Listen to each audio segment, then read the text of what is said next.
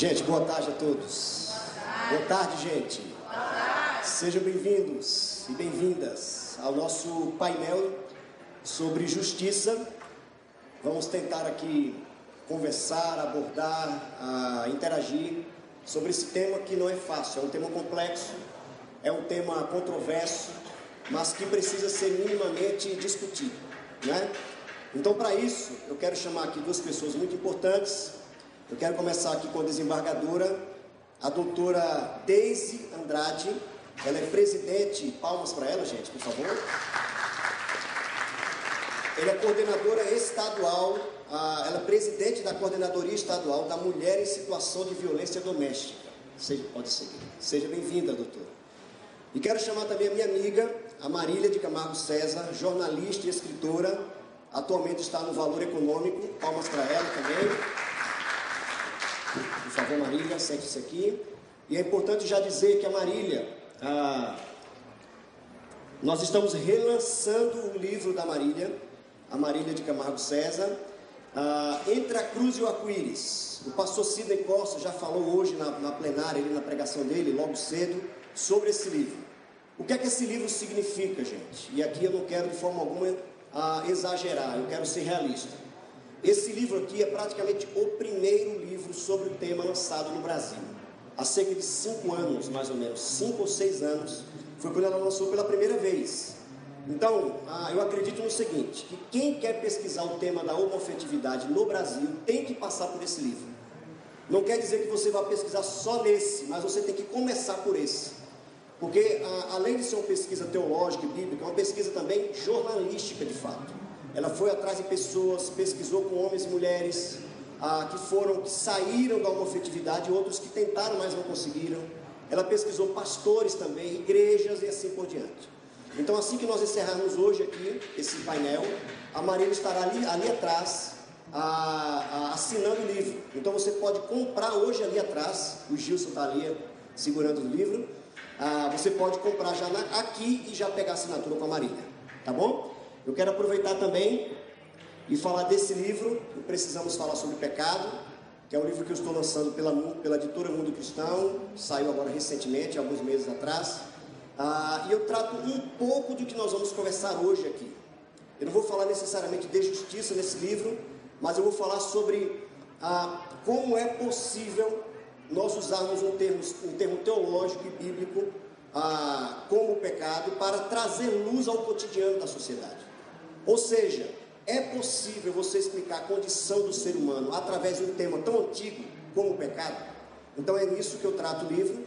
Eu estou ali atrás também para assinar o livro, caso você queira comprar já hoje. Ah, e é isso. Muito bem. Antes de nós começarmos aqui, eu quero chamar a Rose Dantas. Por favor do Mude. Mude.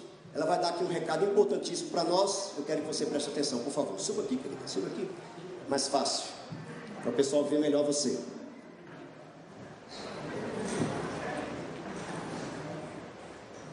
Boa tarde. Bom, é, vim compartilhar com vocês um dos trabalhos que o MUD faz na sociedade em prol da justiça, que é a harmonia comum. Nós ensinamos valores em escolas para crianças e adolescentes. Nós criamos personagens como a Honestina, que a gente fala de honestidade, o Justino, que a gente fala de justiça. Deixa eu mostrar eles aqui. Eles são muito fofos. Mas o mais legal é, desse projeto. Obrigada. Não, se quiser aqui. Vou deixar ele com a Honestina aí e o Justino aqui. O mais legal desse projeto já são os frutos que a gente tem colhido com as crianças e adolescentes que têm recebido por parte das escolas o apoio do MUD para adquirir valores, porque a justiça é uma harmonia em comum entre os cidadãos. Então esse cidadão ele tem um limite, ele tem regras a cumprir e o seu limite e o bem-estar do próximo.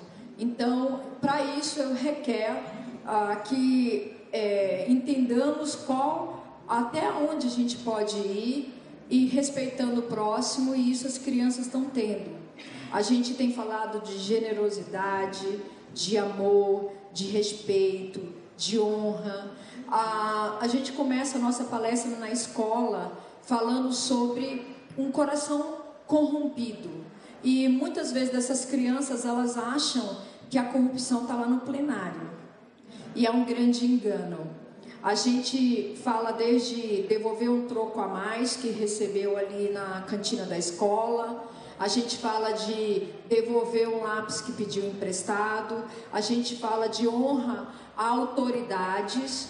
Que esse conjunto de valores tem gerado um senso de justiça. E esse trabalho já é, tem tido um efeito muito importante ao ponto de pais terem relatados às escolas, agradecido à escola por ter tido a oportunidade do filho dele receber esse, esse contexto na escola. E o MUD é um movimento, um instituto completamente apartidário, ele luta contra a corrupção e a gente entende que lutar contra a corrupção, lutar por justiça, a gente está indo contrariando muitos interesses.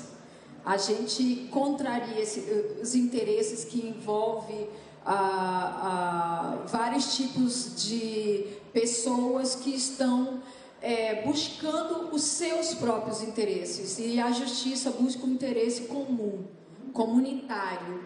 E é isso que a gente vem trabalhando e a gente tem tido o apoio aqui ah, de, dessa igreja já a segunda vez que a gente teve a oportunidade, primeiro a gente trouxe o, o doutor, na verdade o doutor Dallagnol, ele nos convidou para estar aqui juntos. Quem teve aqui? Quem viu? Foi legal, né?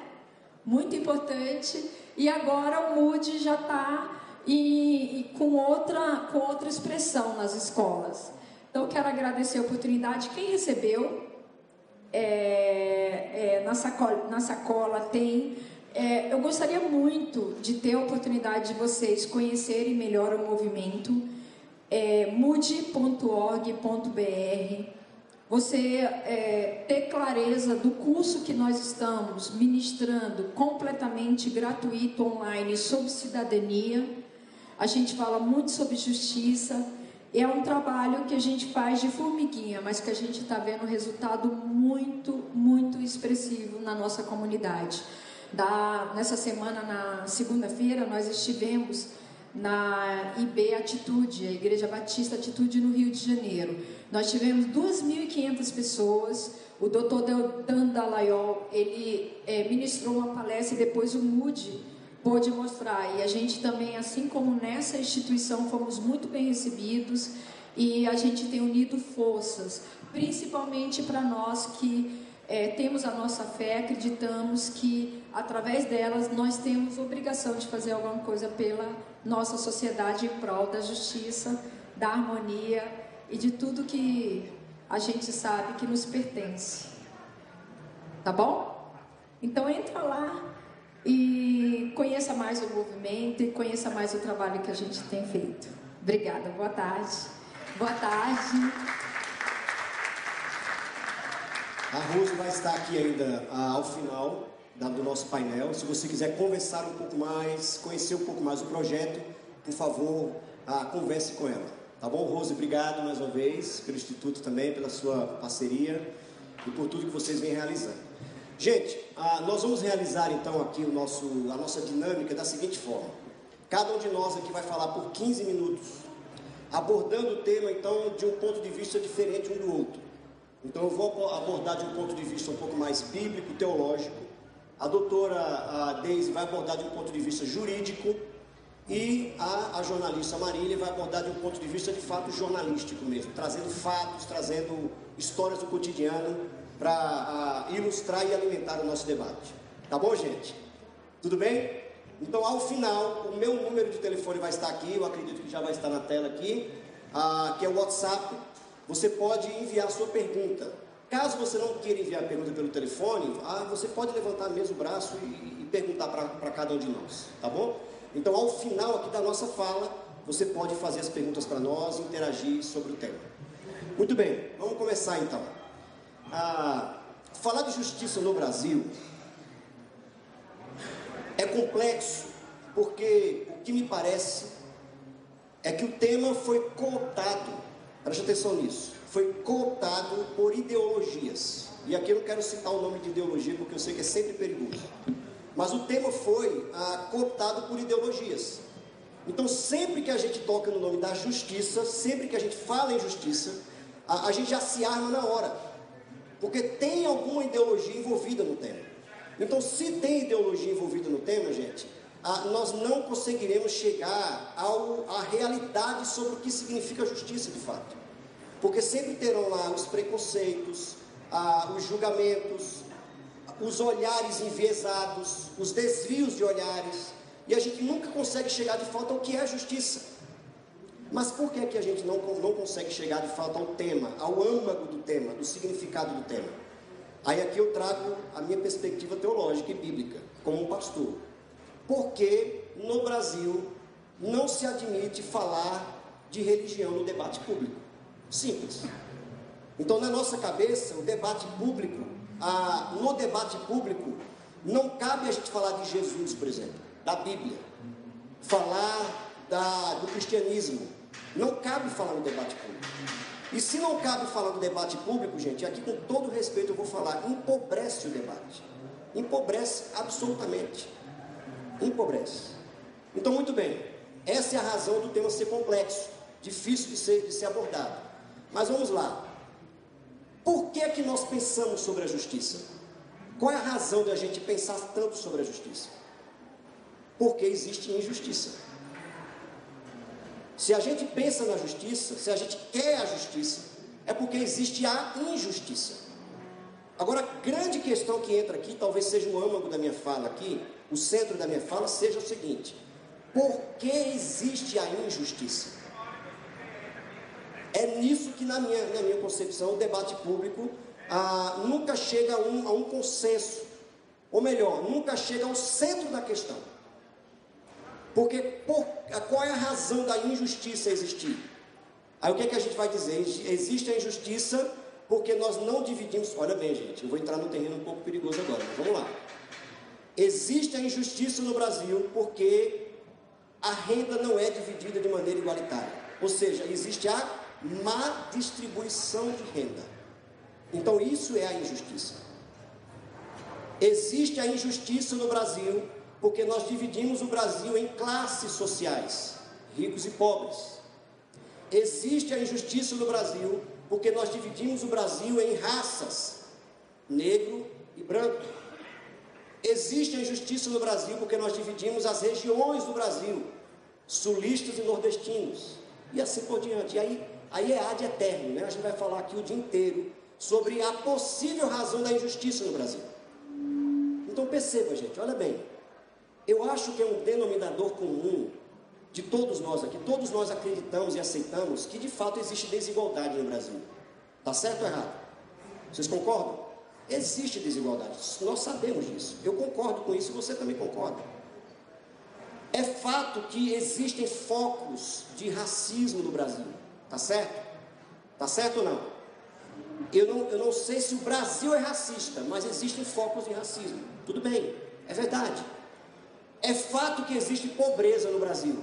Sim ou não? Existe pobreza no Brasil. Todos nós estamos aqui unânimes quanto a isso. Agora, a grande questão, que para mim ainda os intelectuais não conseguiram responder, os intelectuais que estão no debate público aí no Brasil. Qual a razão de tudo isso existir? De onde é que vem então a injustiça? A injustiça, então, gente, não vem de um partido político. A injustiça não vem de um candidato. A injustiça não vem da falta de, a, de distribuição equânime de renda. Isso é um, uma consequência de algo maior. Isso não é injustiça, isso é a consequência dela. Então, afinal de contas, de onde vem a injustiça? A injustiça vem do pecado, do pecado humano. Ponto final. Existe injustiça porque existe maldade na sociedade. Não é porque existe maldade no partido político. Não é porque existe maldade em alguma classe social. Existe injustiça porque existe maldade na sociedade. E de onde é que vem a maldade? A maldade vem do desvio da vontade do ser humano, do desvio do coração humano. Ou seja, vem do fato dos seres humanos terem virado as costas para Deus. Ponto final. Agora imagine você falar isso num debate público. Já vão caçoar você de um retrógrado, né? de um fundamentalista. Mas não tem como você não colocar um tema desse, gente, para nós entendermos o porquê da injustiça no Brasil. Então existe injustiça porque os homens, os seres humanos e a sociedade como um todo viraram as costas para o Criador. Por exemplo, se nós formos usar exemplos bíblicos, os profetas lá do Antigo Testamento, quando os profetas se levantavam para julgar ou para denunciar os males da sociedade, como por exemplo, esquecer as viúvas e os, e os, os órfãos, quando o povo esquecia a, dos estrangeiros, quando não era distribuído corretamente a, a renda na sociedade. Antes de falar disso, os profetas diziam o que para o povo? Antes de falar nisso, vocês viraram as costas para o Criador. O que está acontecendo na sociedade é uma consequência do que vocês fizeram. Vocês se acharam superiores a Deus. Portanto, vocês se desviaram da verdade de Deus. Vocês então se tornaram injustos. Porque o que é a injustiça, gente? É exatamente fazer aquilo que é contrário aos valores do reino de Deus. É fazer tudo aquilo que está, é, está contrário àquilo que é reto diante de quem? Diante de quem? Do Criador. É isso. Diante do Criador. Então, qualquer palavra que nós vamos falar aqui sobre justiça, a gente não pode deixar de mencionar a retidão do próprio Deus, a retidão do Criador. Eu poderia estender aqui esse argumento, não só para falar do Brasil, mas para falar de todo mundo ocidental. Todos nós que conhecemos aqui minimamente a história, nós sabemos que o mundo ocidental foi fundado, vamos dizer, na, nos fundamentos do cristianismo. Todos nós sabemos disso aqui. E o, o Ocidente já teve o seu auge, vamos dizer assim, de desenvolvimento, de cultura, de progresso, de tecnologia. E me parece que ele, ele se encontra exatamente no estado de decadência de decadência moral, de decadência social, de decadência dentro da família, de decadência da cultura e assim por diante. Decadência. Aí eu me pergunto, qual a razão dessa decadência? O mundo ocidental inverteu os valores. Ele, ao invés de continuar seguindo esses fundamentos cristãos, eles preferiram colocar outras coisas no lugar. Então nós vivemos o que os estudiosos chamam de uma sociedade pós-cristã. Pós-cristã. Que não tem mais os valores do cristianismo no centro. Percebem? Então, gente, o que é a injustiça? A injustiça é não olhar para a retidão de Deus. Ponto. Por que existe a injustiça então? Porque o homem é injusto. É por isso que existe a injustiça. Muito bem. Então nós entramos aqui num, num consenso acerca de existe um mal no mundo, existe desigualdade, mas porque o homem virou as costas para o seu Criador. Ok, essa é a primeira questão. A segunda, como então nós vamos restaurar a ordem das coisas? Que é outra pergunta, talvez a mais, mais importante ainda. Como restaurar a ordem? Como trazer a justiça de volta? Como então fazer com que os homens se tornem justos mais uma vez? Olha que questão, gente. Como fazer então com que a, a pobreza seja minimamente a, reduzida? Como fazer?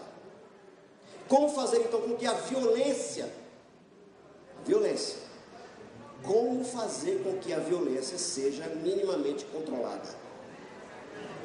Isso é uma pergunta que todos nós queremos a resposta. Né? Agora, você sabe como é que o mundo ocidental, mais uma vez vamos falar do mundo ocidental? Você sabe qual foi a, a troca que o mundo ocidental fez? A inversão. Antes, vamos falar um pouco de história mais uma vez. Antes da famosa Revolução Francesa, quem estudou um pouco de história vai lembrar. Antes da Revolução Francesa, quem é que estava no centro, vamos dizer assim, de a legitimação dos valores da sociedade? A religião. Concordam? A religião, inclusive o quê? Qual religião? Cristã, o cristianismo, né? O cristianismo era quem legitimava os valores da sociedade. Quem dizia o que era certo e errado. Não quer dizer que a sociedade antes da Revolução Francesa era menos violenta, não, era, não é isso, mas ela era mais controlada. Mais controlada. Muito bem. A partir da Revolução Francesa, o cristianismo sai do centro da, de valorização, de, de legitimação dos valores. E quem entra agora é quem? A política. Preste atenção nisso. A política. Quem é que legitima então agora os valores? E não só isso. Quem é que traz a régua do que é certo e errado? Quem é que agora então é como se fosse o salvador da pátria da sociedade? Não é mais a, não é mais a religião, não é mais os valores do cristianismo, não é mais Jesus, mas é a política. E a política que lê-se sempre a, a política por meio dos seus partidos. Sempre. Então perceba, gente, que nós já estamos tão acostumados a essa cosmovisão que quando a gente pensa em mudança das coisas na sociedade, quem que a gente pensa em primeiro lugar? Fala a verdade. Se a gente eleger tal pessoa, eu quero ver se a gente não muda o país. Não é assim que nós pensamos. É assim que a gente pensa. Então isso é, é o que se chama de messianismo. Você troca então a figura de Jesus como Messias e você atribui a outra pessoa, a um candidato, a política. É isso. Aí a pergunta é: a política então, ela pode de fato colocar as coisas nos seus devidos lugares? E aí? O partido político pode de fato fazer tudo o que a gente precisa? Um candidato, ele tem todas as respostas e ele vai salvar a pátria, vai mudar todas as coisas, vai nos tirar desse caos que nós estamos vivendo. É uma pergunta que, gente, nós temos que fazer esse tipo de pergunta.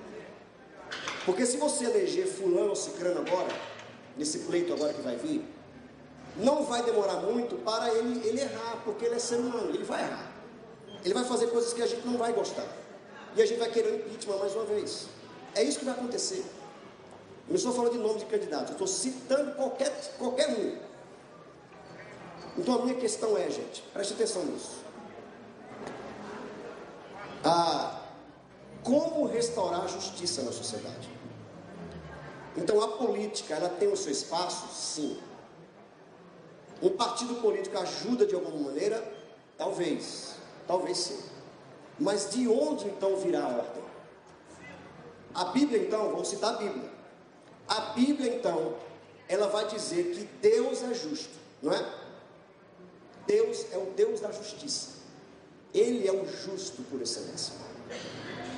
Então, no final das contas, só Ele é capaz de colocar ordem nas coisas, de trazer então, a, de restaurar a criação ao seu estado original, vamos dizer assim de redimir, uma palavra teológica muito importante. Redenção. Quem é que redime as coisas? Deus. Jesus. Ele redime. Muito bem. Como ele redime? E aqui já vou encerrando a minha fala. Como é que Deus redime a criação? Como é que Jesus redime as coisas? Eu acredito que ele usa, mais uma vez, o Estado para conter a violência. O Estado é quem tem o monopólio da violência, portanto, ele contém a violência. O Estado, claro, é usado por Deus também para tantas outras coisas, mas ele tem um poder limitado. Ele não pode resolver tudo. Aí aqui eu trago mais uma vez o meu lado pastoral. Eu acredito, gente, que a igreja de Jesus é quem tem possivelmente a maior capacidade de redimir as coisas. E vou dar exemplos aqui para você. Se você olhar, por exemplo, lá na periferia de São Paulo, as periferias de São Paulo, Lá em São Paulo, aqui também, Barueri, Santana e Paranaíba. Se você observar e começar a conviver na periferia, você vai ver que existem muitas igrejas lá na periferia. Muitas igrejas pentecostais, muitas igrejas neopentecostais, muitas igrejas históricas também, fazendo um trabalho que pouca gente reconhece que eles estão fazendo. E essas igrejas, como elas não estão no holofote da mídia, elas, ficam, elas passam despercebidas, elas não são valorizadas. Mas sabe o que, é que essas igrejas estão fazendo? Elas estão ajudando os pais de família que eram alcoólatras a saírem do alcoolismo. Elas estão ajudando os filhos que possivelmente iriam entrar no tráfico de drogas, como aviãozinho, porque eles não veem perspectiva de futuro. Eles estão ajudando, essas igrejas estão ajudando esses meninos não só a sair do tráfico, mas a encontrar um rumo para a vida deles. O gente grande aqui faz isso, por exemplo. O gente grande aqui faz isso. Essas igrejas estão ajudando as famílias a, a se reconciliarem. Essas igrejas estão ajudando a homens que eram traficantes de drogas a saírem do tráfico e a se reencontrar na sociedade. Aí você diz assim, pastor Ivanildo, então isso é justiça? Isso é justiça. É assim que coloca ordem nas coisas? É assim que se coloca ordem nas coisas. E como é que se coloca ordem nas coisas? Restaurando a criação de Deus. E como é que a gente restaura a criação de Deus? Começando pelos seres humanos, pelos indivíduos. Problema é que a gente quer esperar mudar Brasília. Quando muda Brasília, a gente imagina, aí sim a gente mudou as coisas. Foi o que a Rose acabou de dizer aqui. Nós achamos então que a personificação do mal está em Brasília, que a encarnação da maldade está lá, que o demônio só mora lá. Satanás está sentado lá em Brasília, no, lá no, no Congresso Nacional. Gente, o mundo espiritual permeia todas as coisas, o mundo espiritual bom e mal, ou seja, a batalha espiritual está em todos os lugares. Todos os lugares. Então eu encerro aqui dizendo o seguinte para cada um de nós. Já está mais do que na hora dos cristãos pensarem a justiça, não a partir de conceitos puramente sociológicos ou ideológicos, mas a partir das escrituras sagradas, a partir do evangelho de Jesus, a partir da redenção que há na cruz e na ressurreição de Jesus. É assim que nós devemos pensar a justiça, porque é assim que Deus vai mudar as coisas, a partir de nós, que somos a igreja, revelando a glória de Deus na sociedade. É isso. Deus nos abençoe. Amém. Doutora Deise, tem a palavra. Sim. Bem, é bem complexo falar sobre justiça, né? Mas eu vou pegar uma carona na sua fala, pastor, pode ser? Ele não respondeu. Eu vou pegar sem é porque eu, eu vi atentamente que ele falou a, o aspecto da, da justiça como autoridade instituída. Né? A gente pode coibir a violência, claro. Eu trabalho numa Câmara Criminal. Então, a, a minha demanda é realmente todo tipo de violência, né? não só aquela que falamos hoje pela manhã. E a gente, enquanto poder, estatal, Estado juiz, a gente coíbe, a gente aplica a lei, a gente é, aumenta uma pena, a gente diminui, enfim, esse é o nosso papel como julgador. Mas eu tenho muito claro, e, e vários colegas que, como eu, são cristãos, a gente tem muito claro que a autoridade é efetivamente instituída por Deus. E porque ela é instituída por Deus, ela precisa fazer uma justiça à luz do que a palavra de Deus diz. E aí me remete um texto de Romanos, eu vou pedir licença para ler, que diz assim, Romanos 13: Toda alma esteja sujeita às autoridades superiores, porque não há autoridade que não venha de Deus. E autoridade que já e as autoridades que já foram ordenadas por Deus.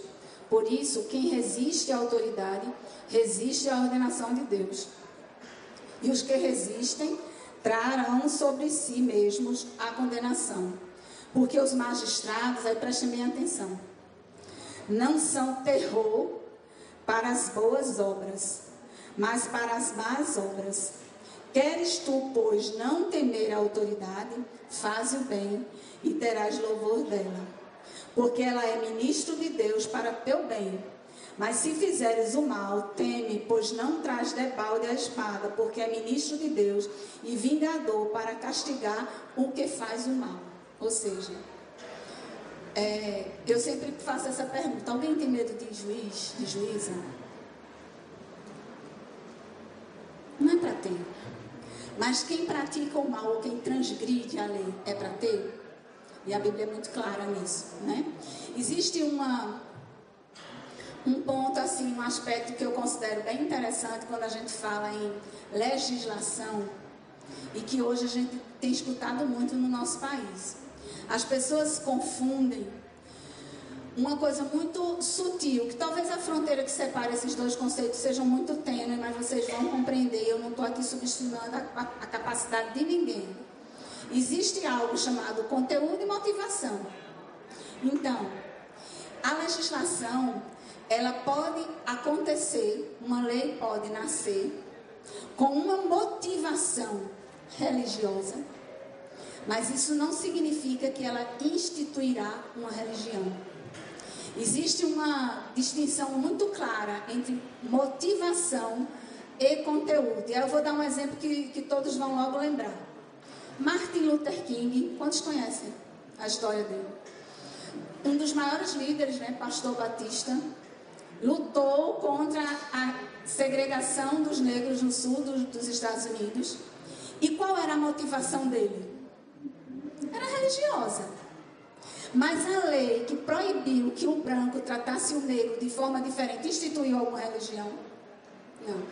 Então existe uma confusão quando as pessoas querem apartar esse aspecto da motivação para dizer que o, o, país é laico, que não pode falar sobre isso, que as pessoas que vêm com um discurso que tem uma motivação religiosa ou cristã não pode deixar que isso passe. Então, é porque essas pessoas não conseguem compreender a distinção entre conteúdo da norma e motivação da norma. E quando você não consegue compreender isso, você começa a querer instituir uma nação que não tem nenhum conceito cristão. E aí existem dois riscos muito sérios nisso. Um deles é que se eu digo que o, porque o, o país é laico, ele não é para falar em nada de cristianismo, eu então estou deixando de dar a liberdade às pessoas de exercer um cristianismo genuíno. O inverso também é muito perigoso. Quando eu tenho um Estado que quer impor um cristianismo, eu também, nas entrelinhas, estou querendo fragilizar esse cristianismo, porque não existe um cristianismo genuíno que não seja é, livre, que não seja por opção. Você vai por coação. E aí vamos voltar à norma. Por que é que eu, enquanto cristã, e todos aqui quero crer que comungam com esse entendimento, não devo matar alguém? Eu costumo dizer que eu não mato, não porque existe uma sanção humana, que se eu transgredir o artigo 121 do Código Penal, aí eu vou ser processada, julgada, tal, condenada ou não, dependendo das circunstâncias, mas não só por isso. Existe um princípio bíblico, está lá nos Dez Mandamentos, que diz que eu não devo matar. Então, quando eu penso em lei, quando eu penso em legislação, eu sempre gosto de usar que os Dez Mandamentos é como se ele fosse a nossa Constituição. Todas as normas ordinárias que a gente tem no nosso país, elas têm que render homenagens à Constituição. Se isso não acontecer, elas padecem o vício da chamada inconstitucionalidade. Então, elas podem sair do mundo jurídico, elas podem deixar de ter é, de, de, vigorar, enfim, tem, a, tem as consequências naturais daquela inconstitucionalidade. Então, como eu digo que a palavra de Deus tem respostas para absolutamente tudo, é tudo mesmo. É impressionante, as pessoas às vezes elas resistem um pouco a isso, mas é para tudo mesmo, inclusive para as coisas que dizem respeito à legislação. Eu li hoje de manhã um texto para quem estava de manhã na deve ter escutado, que eu vou só abrir ele aqui, um texto que, que é de Abacuque, que fala muito nessa coisa da sentença, da legislação, que ele diz assim, até quando, Senhor, clamarei eu e tu não escutarás? Gritarei violência e não salvarás. Por que razão me fazes ver a iniquidade e ver a vexação? Porque a destruição e a violência estão diante de mim. Há também quem suscite contenda, a contenda e o litígio. Por esta causa, a lei se afrouxa e a sentença nunca sai, porque o ímpio cerca o justo. Ou vocês imaginam que as pessoas que são desonestas e corruptas, elas não tentam cercar a justiça para ela sair distorcida. E a sentença sair, como diz aqui em Abacuque. O, o ímpio cerca o justo e sai o juízo pervertido. O que é que significa isso? Sai uma sentença que não condiz com o que a lei diz, o que não condiz com a justiça efetivamente praticada contra aquele caso concreto, enfim. E aí, viver num país em que as pessoas gostam de levar vantagem, que a gente sabe, né? Tem um livro de um pastor chamado Dando um Jeito no Jeitinho. Alguém conhece esse livro? Já ouviu falar? Eu consegui comprar esse livro no, no selo, porque ele de fato deixou de, de circular.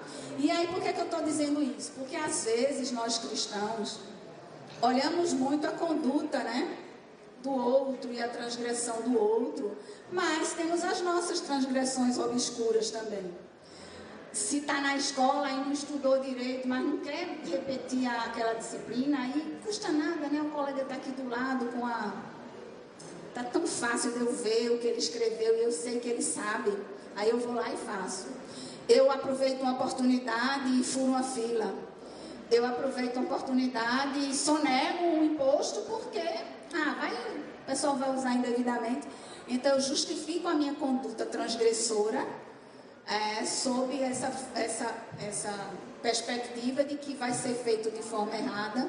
E aí eu acho que nosso papel como cristão é muito sério nesse, nesse ponto. Porque nós precisamos, de fato, refletir que a sociedade espera. Ou quantos, quantos de nós não já escutou? Ah, mas é crente, fez isso. Por quê? Porque a sociedade espera uma conduta, de fato, diferente, né? Mas, enfim, é difícil aplicar a justiça no nosso país é, é penoso. E assim, eu às vezes digo que na minha área, como é uma área criminal, pode até de certa forma ser mais fácil, porque você está trabalhando com tá, você está com um caso de quem transgrediu a lei. Foi alguém que roubou, foi alguém que matou. Então eu vou manter aquela pessoa presa ou não. Mas às vezes existem circunstâncias que eu preciso praticar uma justiça diferente. E essa justiça pode ser, por exemplo, absolver a pessoa, porque as circunstâncias não apontavam nessa direção.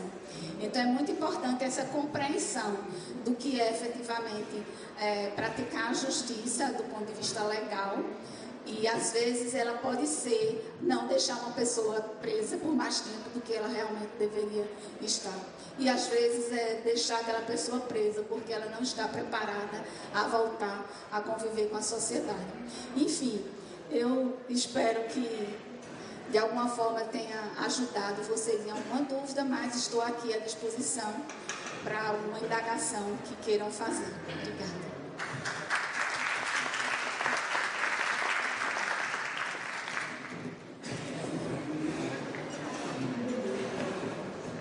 Bom, agora é minha vez, né? Boa tarde a todos. Eu estou aqui escutando a doutora Deise, Ivanildo, e percebendo como as nossas falas, embora a gente não tenha combinado nada, elas se alinham. Né? E eu estou muito feliz por isso, porque eu sei que é um mover mesmo né? de Deus que coloca no nosso coração as coisas para falar. E eu não sou nenhuma especialista, sou só uma jornalista atenta aos fatos aí. E eu separei várias estatísticas aqui, poderia ficar citando muitos números para mostrar alguns indicadores é, sobre a, a, injustiça do país onde nós vivemos. Né? Nós vivemos num país profundamente injusto. É muito mais fácil exemplificar a justiça citando dados de eu acho, né? que é o que a gente tem mais à mão. Eu também fui ao dicionário e vi ali alguns sinônimos, né? Justiça como retidão, justiça como direito, como legalidade, justiça como retribuição, é, o bem, você faz o bem, você tem uma recompensa, você faz o mal e você recebe uma punição. Isso é justiça, né? mas a justiça também como reparação. Se você roubou alguém, você deve não somente pagar por isso, sendo preso, condenado e preso, mas você também deve restituir o que você roubou. Isso é justiça como reparação. É, a gente vê muito pouco isso acontecendo, né? Quando eu leio aí os dados, ah, Lava Jato já conseguiu é, repor aos cofres públicos tantos bilhões de reais, talvez vocês não, não parem para pensar que isso é, sim, um, um sinal de justiça acontecendo, a, a justiça como reparação, algo que no Brasil poucas vezes a gente viu acontecer. Né? Então, tenho também alguns dados é, para exemplificar esses sinônimos. Né? Ah, deixa eu pegar aqui. Um dos, um dos sinônimos de justiça é, é o conceito de justiça como dignidade. Dignidade é um dos sinônimos de justiça.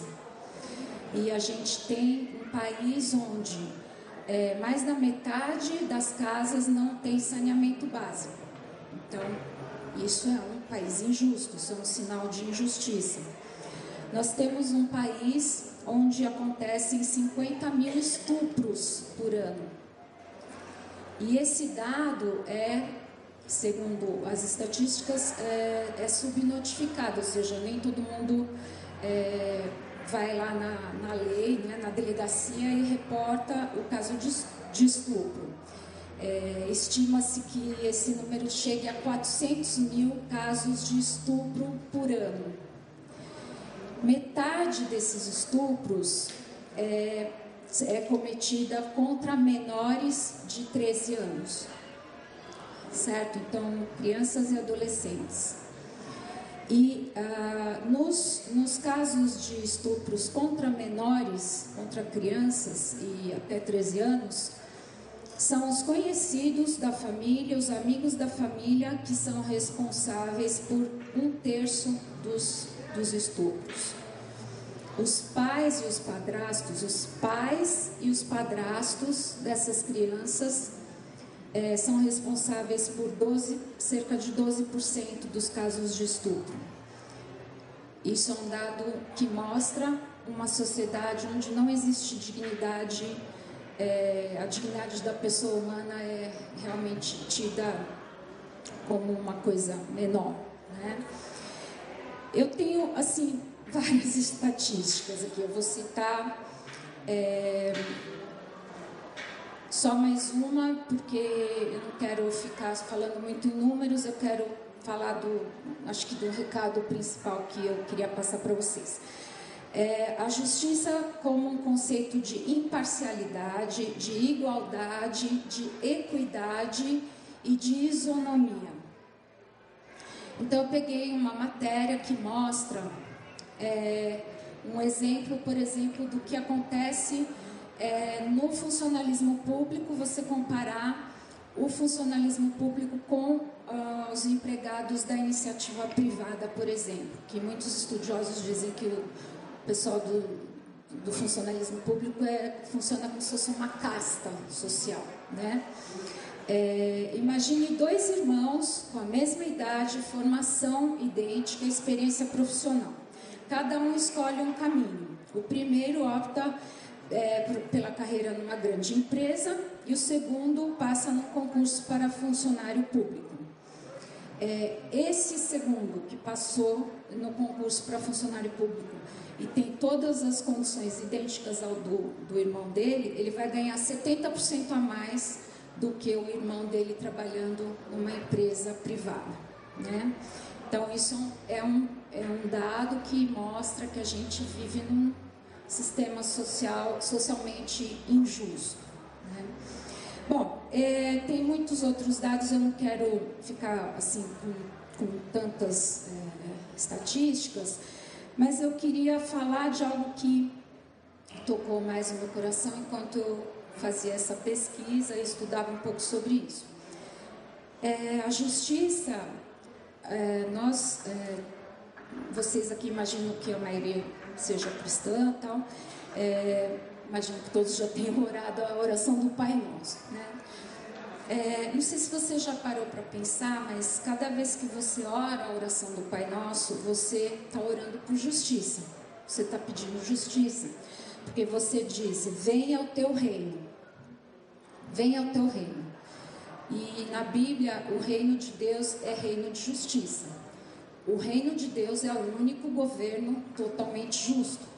Então, toda vez que a gente ora, venha o teu reino, a gente está pedindo a Deus por justiça é, muitas vezes sem perceber. Né? E muitas vezes é, o que me perturba, assim, me incomoda um pouco, é que nós podemos estar fazendo essa oração é, como fariseus. Né? Como que o fariseu ora? O fariseu, que tem lá um exemplo em Lucas 18, eu acho que também é alguma coisa que a gente falou aqui, mas com outras palavras, né? Mas eu, eu vou ler aqui só um pedacinho. Eu gosto dessa Bíblia, a mensagem, que tem uma, é, uma linguagem bacana aqui, mais contemporânea, né? É, é, aquela passagem que fala do fariseu e o cobrador de impostos, né? Que do, duas pessoas chegam para orar no templo. Um é o fariseu, que é aquele cara é, doutor na lei, sabe tudo sobre a Torá, todas as regras, todas as normas, segue fielmente aquilo. E o outro é um publicano, que é um cara desprezado socialmente, que é um cobrador de impostos considerado como se fosse um traidor do povo judeu. Então, e aqui na, no capítulo 18 de Lucas, é, no versículo 9, está escrito assim: Para alguns que se julgavam bons e estavam satisfeitos com a sua condição moral e olhavam de nariz empinado para o povo simples, Jesus contou a segunda história, a seguinte história. Então Jesus conta essa parábola, essa história, para aqueles que se julgavam bons e que estavam satisfeitos com a sua condição moral. É, enquanto eu fazia esse estudo, me tocou o coração que muitas vezes a gente pode estar orando desse jeito, assim, como, é, como foi falado aqui, pessoas que estão orando por justiça, mas pensando só em Brasília como o foco da injustiça do país, o núcleo podre ali da, da fruta que é o nosso país e que é todo o mal reside ali por uma falta de bons exemplos, o povo se corrompe, etc. E, tal. e essa é uma oração, quando a gente ora só, tudo bem, a gente tem que orar por Brasília mesmo, a gente tem que orar por mudança, a gente tem que orar para que Deus tenha misericórdia da nossa nação, né? Especialmente no momento que a gente está vivendo. Mas é, a justiça começa com a chegada do reino. E esse reino já está aqui, né? O reino de Deus chegou, né? João Batista disse isso. E o reino de Deus, ele está dentro da gente, ele começa, é dentro da gente. Então, se tem um lugar onde tem que começar a justiça, é dentro da gente, no coração da gente. E essa oração de fariseu é assim, é a oração que pede, ah, Senhor, é, o Lula tem que ser preso, ou o fulano tem que ser pichado, ou esse tem que ir para cadeia, esse tem que morrer, esse tem que ser fuzilado, né? Essa justiça que só olha para o defeito do outro, né? E essa oração é a oração do fariseu. E eu é, quando a gente, como que o fariseu ora, né? O fariseu ora assim: Senhor, eu te agradeço porque eu não sou como esses caras.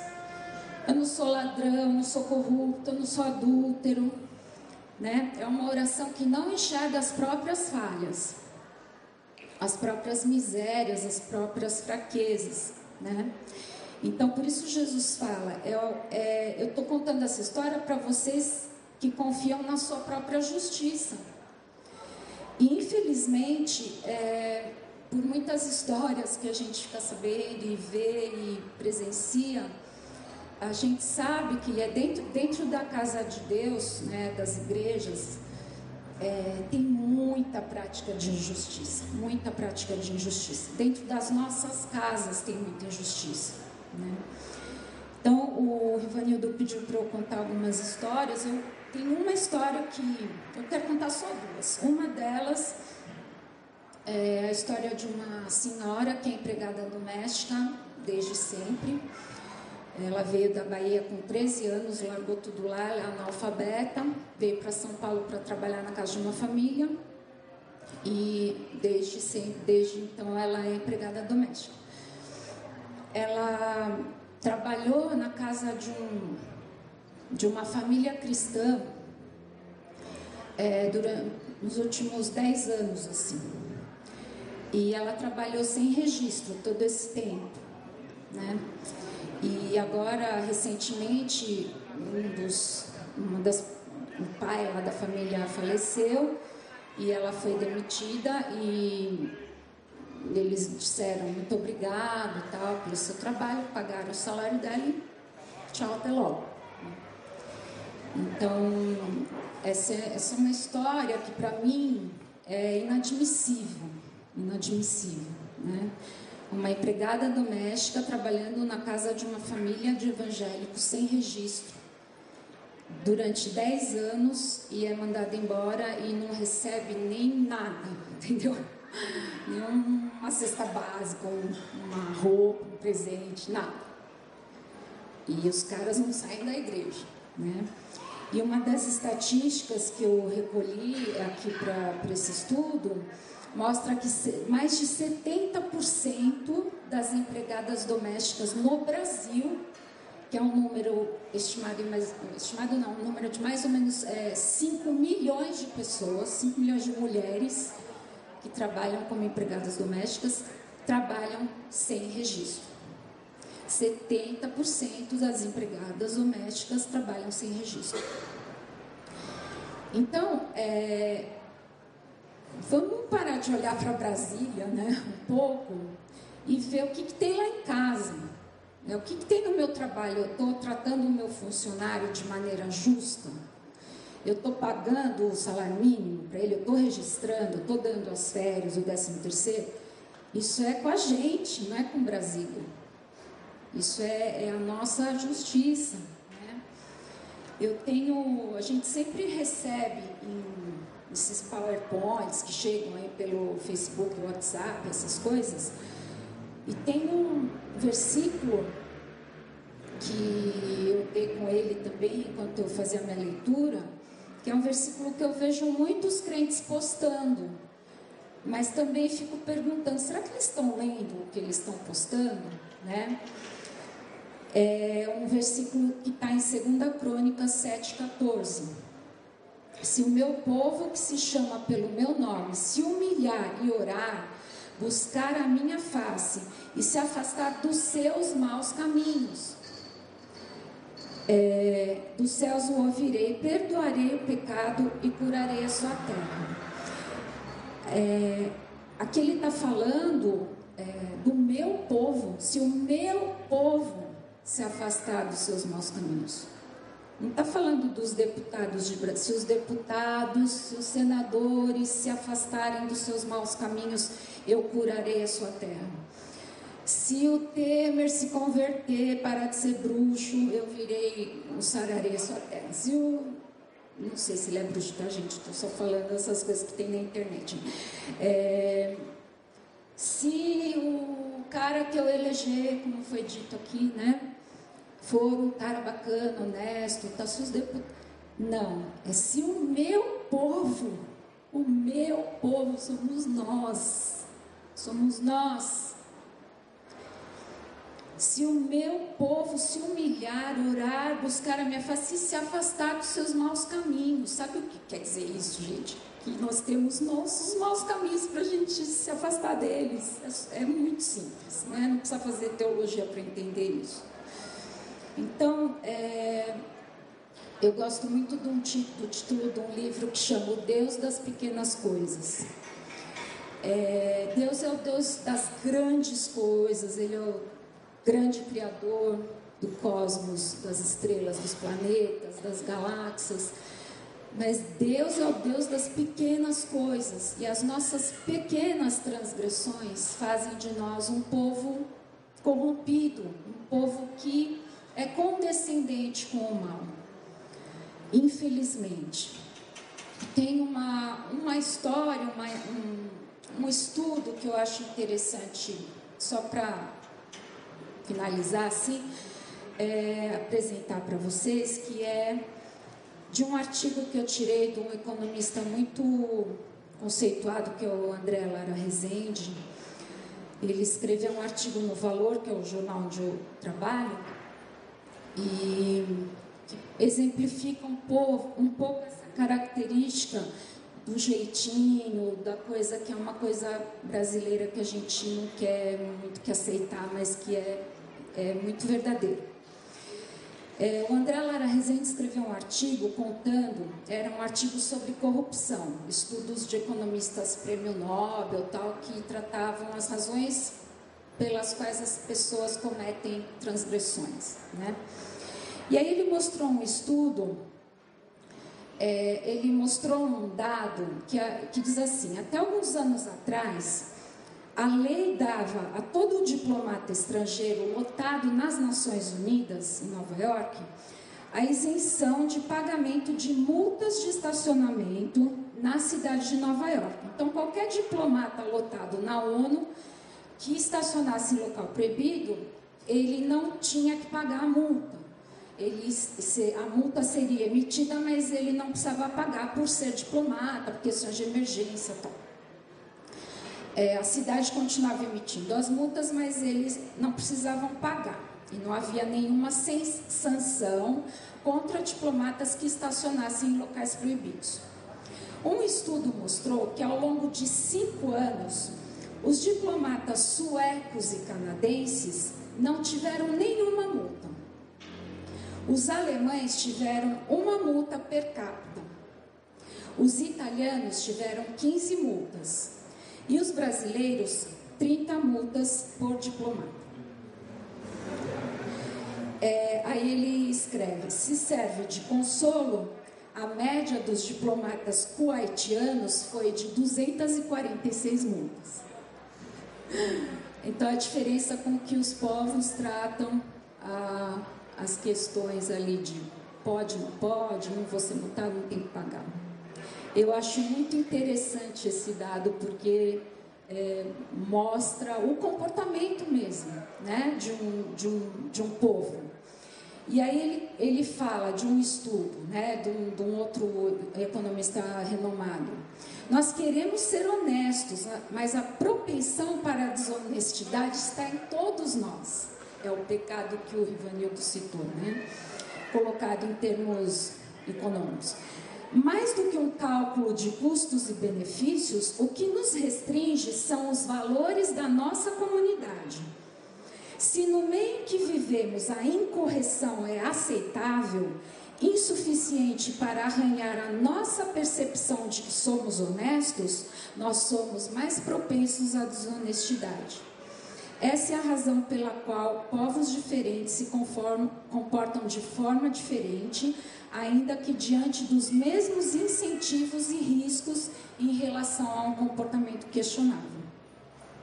Então, segundo esse economista que chama Dan Ariely, é um professor da Universidade de Duke, nós estamos todos dispostos a incorrer em pequenas infrações, pequenas desonestidades, desde que consideremos suficientemente irrelevantes para não arranhar a nossa percepção de que nós somos pessoas honestas. Então, olha que interessante, né?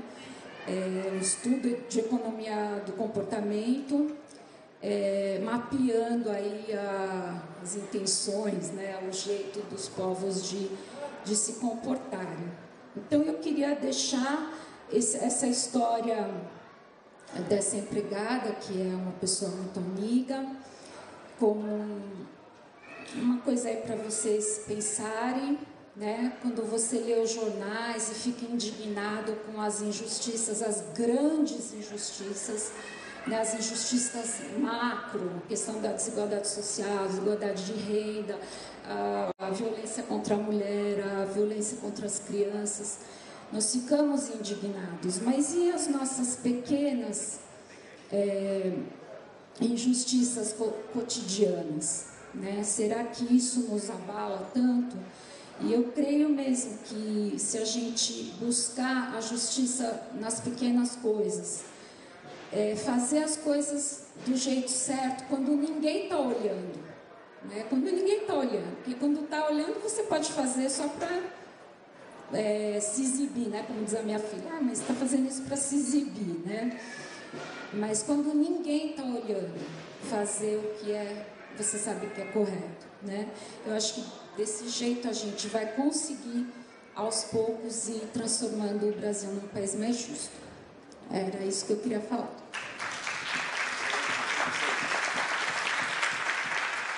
Gente, muito bem. Ah, eu acredito que não saiu aqui, não sei porquê, mas não saiu o número aqui do, ah, do celular na tela. Mas você pode fazer uma pergunta agora, se levantar aí onde você estiver, e fazer uma pergunta a qualquer um dos três, aos três. Está franqueada a palavra para você agora caso alguém queira. Vamos aqui primeiro e logo depois aqui. Em voz alta. Gostaria de fazer uma pergunta para se. A gente está vivendo ao alvorecer de uma evolução tecnológica, assim como tivemos a revolução industrial, século atrás, e o mercado de trabalho a gente se depara com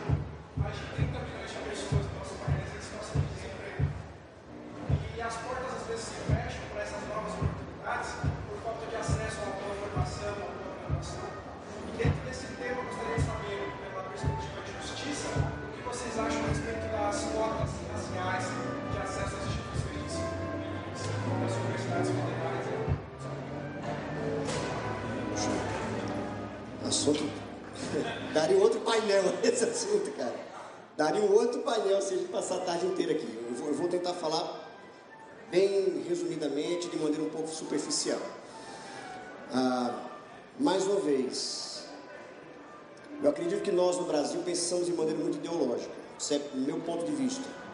A gente, quando começa a pensar em assuntos ah, sociais, vamos colocar assim, logo nos vem à mente um, um, um enviesamento ideológico. Então, grosso modo, eu diria o seguinte: que ah, a exemplo de alguns outros países, como por exemplo os Estados Unidos, as cotas elas não ajudaram tanto como imaginavam que ajudariam, né? Porque parece que a gente subtrai, por incrível que pareça, na tentativa de atribuir dignidade às pessoas, no caso aos negros, nós subtraímos a dignidade deles ao implicitamente dizer assim: vocês são inferiores aos brancos. Vocês são inferiores. Por, por isso o Estado vai ajudar vocês. Então não é uma questão só de formação, não é só de formação o acesso à formação básica de todos. Ah, mas é uma questão de superioridade. Por que que pareça, nós já nos sentimos superiores aos negros, vamos colocar dessa forma, por isso a gente tem que dar uma força a vocês. Então, assim, resumindo, eu não quero aprofundar o assunto porque não, não daria tempo, vou dar a palavra ao meu amigo Sérgio, ele que vai querer falar um pouco também. Mas a, só, só, só encerrando o ponto, ah, eu não acho que seja o melhor caminho, eu não acredito que seja a exemplo dos países que tentaram e não deu certo.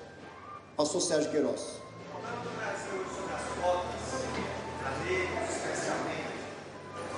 Há hoje na concorrência livre está acontecendo no Brasil é que está tomando essas vagas, na realidade são negros ricos.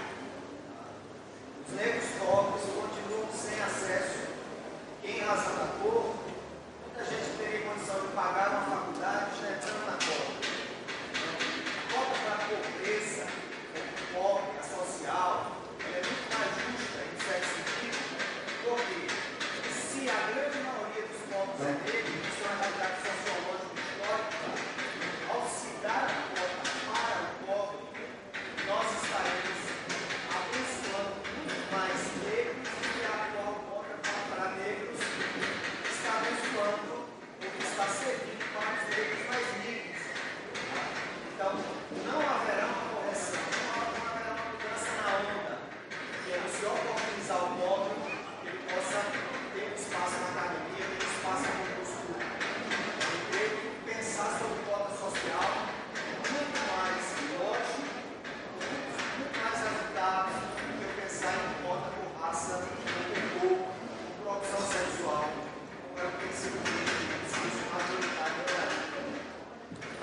Excelente, excelente.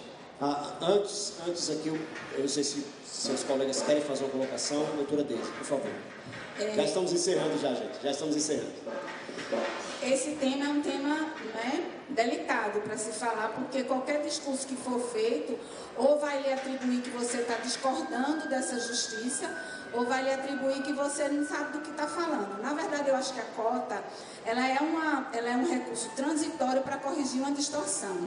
Talvez a forma como ela foi concebida é que deve ter sido equivocada. Porque eu sempre imagino que você, quando destina uma, por exemplo, vamos citar o exemplo que você colocou do negro. É, você tem que ter um, um, um momento de transição, porque eu estou deixando que ele tenha acesso ao nível superior, mas a escola continua ruim. Então, não estou querendo corrigir o problema. Eu estou querendo é, dar uma solução paliativa que vai, de certa forma, não, então todo mundo vai ficar feliz. É justo que isso aconteça. Mas eu preciso ter um. Eu não saberia como, como é, mas eu penso numa possibilidade assim: pronto, durante 10 anos vai ter a cota para o ensino superior depois esse, esse tempo vai diminuindo, porque eu, concomitantemente eu vou estar melhorando o ensino médio. Eu, tenho, eu preciso, eu preciso que a criança o adolescente fique o dia inteiro na escola. Isso é fato. Pernambuco tem uma experiência dessa e tem sido muito bem sucedido. O IDEB tem aumentado muito na questão da educação, porque existem muitas escolas públicas lá em horário integral, em que a criança e o adolescente fica, principalmente o adolescente, quando entra no ensino médio, que é um momento da vida em que ele é cooptado para o tráfico. Isso aí, só rapidamente, né? Para outras coisas também como muito bem colocou. Então, nesse, nesse momento, ele precisa ficar o dia inteiro. De manhã na sala de aula, de tarde fazendo atividade de inglês, de computação, jogando bola, fazendo qualquer coisa, mas passando o dia inteiro na escola com uma, um cuidado diferenciado. Então, eu vejo a cota assim. Ela é uma, ela é uma, uma atitude que precisa ser transitória, mas ela precisa existir para corrigir distorções que a gente não conseguiu né, não conseguiu com, é, corrigir ao longo do tempo. Só é uma opinião muito pessoal e muito, assim, muito, muito pequena diante da dimensão do problema, eu diria assim. Marília, comentário? É só essa questão, eu concordo com a, com a doutora Deise, eu só queria. Ah, não, doutora Deise, você, você é a doutora Deise para mim, desculpa. Não, não, não sou doutora. Olha, eu só queria falar como realmente deveria né, ser uma política transitória, assim como o Bolsa Família deveria ser uma política transitória, né, com a porta de saída, como todo mundo fala, né, para ajudar a pessoa a fazer, eh, ter um estudo para poder ter uma renda melhor. Né, só que isso não aconteceu. Então, cadê o dado aqui que eu escrevi, que eu já não estou achando? Mas é sobre a questão do IDEB, né? Mas acho que eu sei de cabeça. Ah, tá aqui. Esse último exame que fizeram, o IDEB é o Índice de, Educa... de Desenvolvimento da Educação Básica, que mede o nível de aprendizado dos alunos na rede pública em português e matemática, né? Então, nesse, esse ano fizeram com no ensino fundamental com 5,4 milhões de alunos e a nota de 0 a 3 é a média é considerada insuficiente, de 4 a 6 é básico e de 7 a 9 é avançado. E no ensino fundamental, o índice melhorou um pouquinho, o, a média foi 4, ou seja, é o começo do básico, né? No nono ano, então, assim, a média dos nossos crianças, né, início de adolescência aí, que saem do nono ano escolar, eles têm nota 3, ou seja, o pessoal das escolas públicas é, saem do nono ano, vão entrar no, no, no ensino médio, no colegial, antigo colegial, tendo dificuldade de escrever e ler textos simples não saber ler um gráfico, não saber calcular uma porcentagem. Essa é a realidade nossa do, do nosso ensino hoje. E no, no, ensino fundamental, que já é né, o passo adiante, a, a nota foi 3 também. Ou seja, uma média dos nossos alunos da, da rede pública, do ensino médio, o antigo colegial, é nota 3 também, insuficiente na leitura, na escrita de textos simples e na leitura e avaliação de, de gráficos e cálculo, cálculos mais simples. Assim. Então, enquanto não mudar isso, a gente nunca vai poder ter um pouco mais de acesso à justiça, acesso ao mercado de trabalho. Vai continuar sendo um país muito injusto.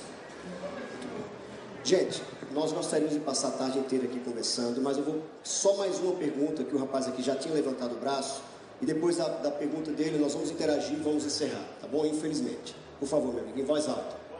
Há cinco anos atrás, eu comecei um trabalho lá no Rio de Janeiro de capelania socioeducativa, com adolescentes com conflito com a. E aí eu nunca morei no meio de comunidade, no meio de favela, e na, na conversa com eles comecei a me questionar em relação a algumas coisas. E aí eu decidi morar dentro uma favela. Aí eu fui para Providência, estou morando na Providência mais ou menos dois anos atrás, eu percebi uma coisa na Providência ali. E não só na Providência. Quando a gente diz que, por exemplo, a injustiça ela tem causa raiz do pecado, e eu comungo dessa ideia, o que acontece é muita gente que vai para dentro da favela e quer expulsar o demônio de todo mundo. Só que o que acontece também é o inverso disso. É as pessoas que acreditam que vai resolver o problema da, da, da injustiça dentro da favela, ou dentro de algum lugar que tem muita injustiça, apenas com trabalho social. A minha pergunta relacionada a isso é quando é que o pecado causa injustiça e quando a injustiça causa pecado. Porque tem muita gente dentro da favela, por exemplo, que se envolve naquilo que é injusto por conta da falta de dignidade que não tem. E tem gente que não realmente é envolvendo com aquilo que é errado porque a pessoa é, escolheu aquilo. Basicamente a pergunta é essa: quando o pecado causa injustiça quando a injustiça causa o pecado? Boa pergunta. Boa pergunta. É, universitários. pergunta interessante. Vamos lá. Tentar ser de maneira bem, bem resumida. Excelente pergunta mesmo, meu irmão. Como, como é seu nome? Juan. Muito bem, você é do Alfa, né, cara? Legal. Juan, é o seguinte: o pecado é a injustiça, né? Como eu coloquei aqui, e a injustiça é o pecado. O que é que acontece com algumas práticas de igrejas, e eu não quero aqui citar nomes delas de forma nenhuma, de forma alguma. Mas o que acontece é a, a não compreensão de fato de onde o pecado se aloja no ser humano. Essa é a questão. Então, o, o pecado não é sinônimo apenas do, do, do Satanás. Ele envolve isso também, mas não é só isso. Então, o pecado tem uma ligação moral também com o ser humano, né? que não se resolve simplesmente expulsando o demônio da pessoa. Então, existe uma questão moral envolvida com o pecado, porque o pecado se alojou no desejo das pessoas. Foi ali que ele se alojou, na vontade do homem. E como é que você cura a vontade do homem? Puxa, aí é um trabalho, é um trabalho longo de restauração, aí é o que a gente chama de discipulado, é um trabalho longo com as pessoas, para que aí elas invertam a cosmovisão delas, né? o, mo- o modo de enxergar as coisas delas, né? o modo de ver as coisas. Então, assim, resumindo, eu não diria que a injustiça, que o pecado gera injustiça, o pecado já é injustiça. Que é que eu diria então? Que as igrejas precisam enxergar de que maneira o pecado se manifesta e de que forma o pecado pode ser redimido. Então, o pecado é redimido através ah, da cruz de Jesus, através da, da- do que a gente chama de santificação, né, esse termo bíblico, através da mudança de mente, que talvez seja um dos mais importantes. Quando Paulo diz ali em Romanos 12, 1 e 2, transformai-vos pela renovação da vossa mente, ou seja, do vosso modo de entender as coisas, da sua cosmovisão. Então eu resumiria da seguinte forma, e aqui de fato a gente tem que encerrar agora, só vou dar espaço aqui para os colegas falarem. A- é a nossa cosmovisão, é a formação da cosmovisão dos cristãos. Nós temos que assumir então definitivamente que nós temos que pensar como Cristo pensa. É isso que nós temos que pensar para que a gente possa ajudar a sociedade. Marília, depois a doutora Deise para a gente encerrar. Não? Doutora Deise, então. Muito difícil essa pergunta de responder. É, Juan, é? Juan, vou anotar teu nome, viu?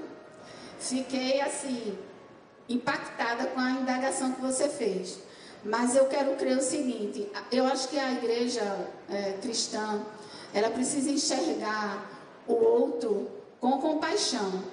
Porque se eu já enxergo o outro como que está sob o domínio do mal, aí eu deixo de ter uma influência expressiva na vida dele. Existe um livro chamado Política Segundo a Bíblia, não sei quantos conhecem, princípios, princípios bíblicos que todos cristãos devem conhecer.